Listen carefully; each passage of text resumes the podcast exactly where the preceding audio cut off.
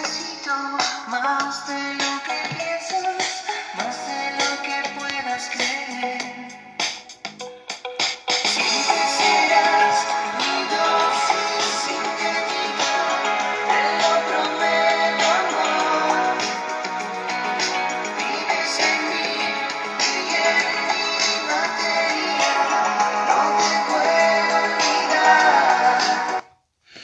Hola, ¿qué tal mis queridos radioescuchas? Sean bienvenidos nuevamente a su estación favorita. Mi nombre es Oscar Medina Velázquez y gracias por acompañarme.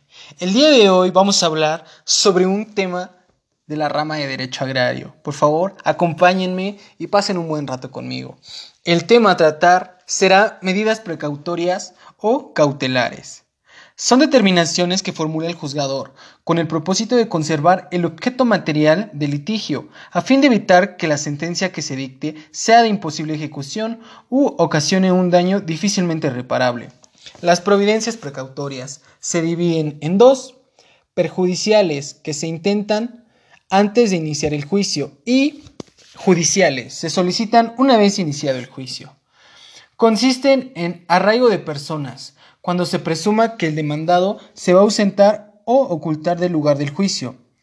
Secuestro provisional o embargo precautorio, cuando se sospecha fehacientemente que el demandado va a ocultar o dilapidar. Suspensión del acto de autoridad en materia agraria. El objeto principal de la suspensión del acto reclamado es mantener la materia del juicio agrario, impidiendo que el acto que lo motivó de consumarse convierta en irreparable la violación jurídica cometida por la autoridad agraria. Esta medida es una institución jurídica y es un medio por el cual el órgano jurisdiccional competente ordena la paralización temporal del acto reclamado, haciendo cesar o impidiendo el inicio de sus consecuencias o efectos, hasta en tanto se resuelva en definitiva el asunto planteado. La aplicación de las medidas relativas a la suspensión del acto de autoridad en materia agraria. Los tribunales agrarios consideran las condiciones socioeconómicas de los interesados para el establecimiento de la garantía inherente a la reparación del daño e indemnización que pudiera causarse, con la suspensión si la sentencia no fuera favorable para el quejoso. Las medidas suspensionales se decretan cuando concurren los siguientes requisitos. Que la solicite el agraviado. Que no se siga perjuicio al interés social, ni se contravengan disposiciones de orden. Público. Que sea de difícil reparación los daños o perjuicios que se causen al agraviado con la ejecución del acto.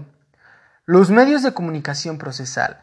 La notificación se ejecutará de esta manera cuando el notificador tenga frente a sí a la persona interesada y le informe sobre la providencia dada por el tribunal por cédula.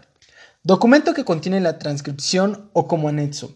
Copia literal de la determinación que se va a notificar el nombre de la persona con quien se entiende la diligencia, la persona a quien debe realizarse el motivo por el que la realización de la notificación por cédula, la naturaleza y el objeto del juicio del cual emanan los nombres y apellidos de los litigantes, y la identificación del tribunal, de donde proviene dicha notificación, así como la fecha en la que se extiende, la hora en que se deja y la firma del que notifica.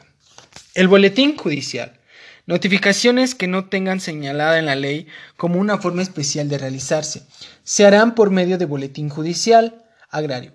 Es un medio de difusión de las resoluciones que se dicten. Por edictos.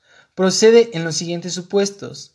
Cuando se trate de personas inciertas, como seria en un apeo o deslinde de un ejido, y donde se busque a un colindante. Cuando se trate de persona cuyo domicilio se ignore, ya sea para emplazar, citar o notificar, como en el que se deberá seguir, caso en el que se deberá seguir con los trámites y solemnidades a que se refiere el artículo 173 de la Ley Agraria. Señalamiento de domicilio.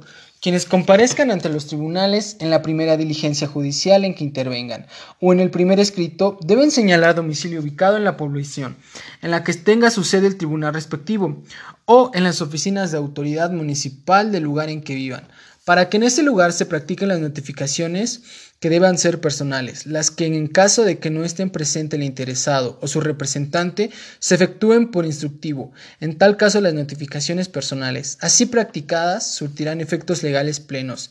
El señalamiento del domicilio. Cuando no se señale domicilio para recibir notificaciones personales, estas se harán en los estrados del tribunal. Y bueno, mis queridos amigos, así damos por concluido este tema. Espero que haya sido de su agrado, que haya sido de su conocimiento lo que acabamos de hablar. Mi nombre es Oscar Medina Velázquez y yo me la pasé muy bien. Acompáñenos en el siguiente capítulo. Cuídense mucho, nos estamos viendo pronto.